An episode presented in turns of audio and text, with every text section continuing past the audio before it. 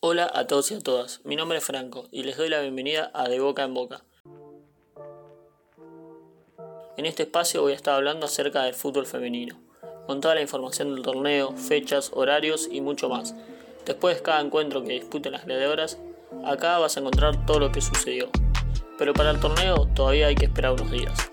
Sin embargo, te cuento que este se disputará dividiendo a los equipos en cuatro zonas el mismo se jugará a una ronda única y los primeros dos equipos de cada grupo se van a clasificar a los cuartos de final, que se disputarán en la cancha el que más puntos obtuvo en el mismo.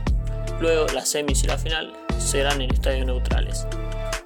El conjunto de las gladiadoras se encuentra en la zona A y se enfrentará a Gimnasia de la Plata, a SAT y excursionistas.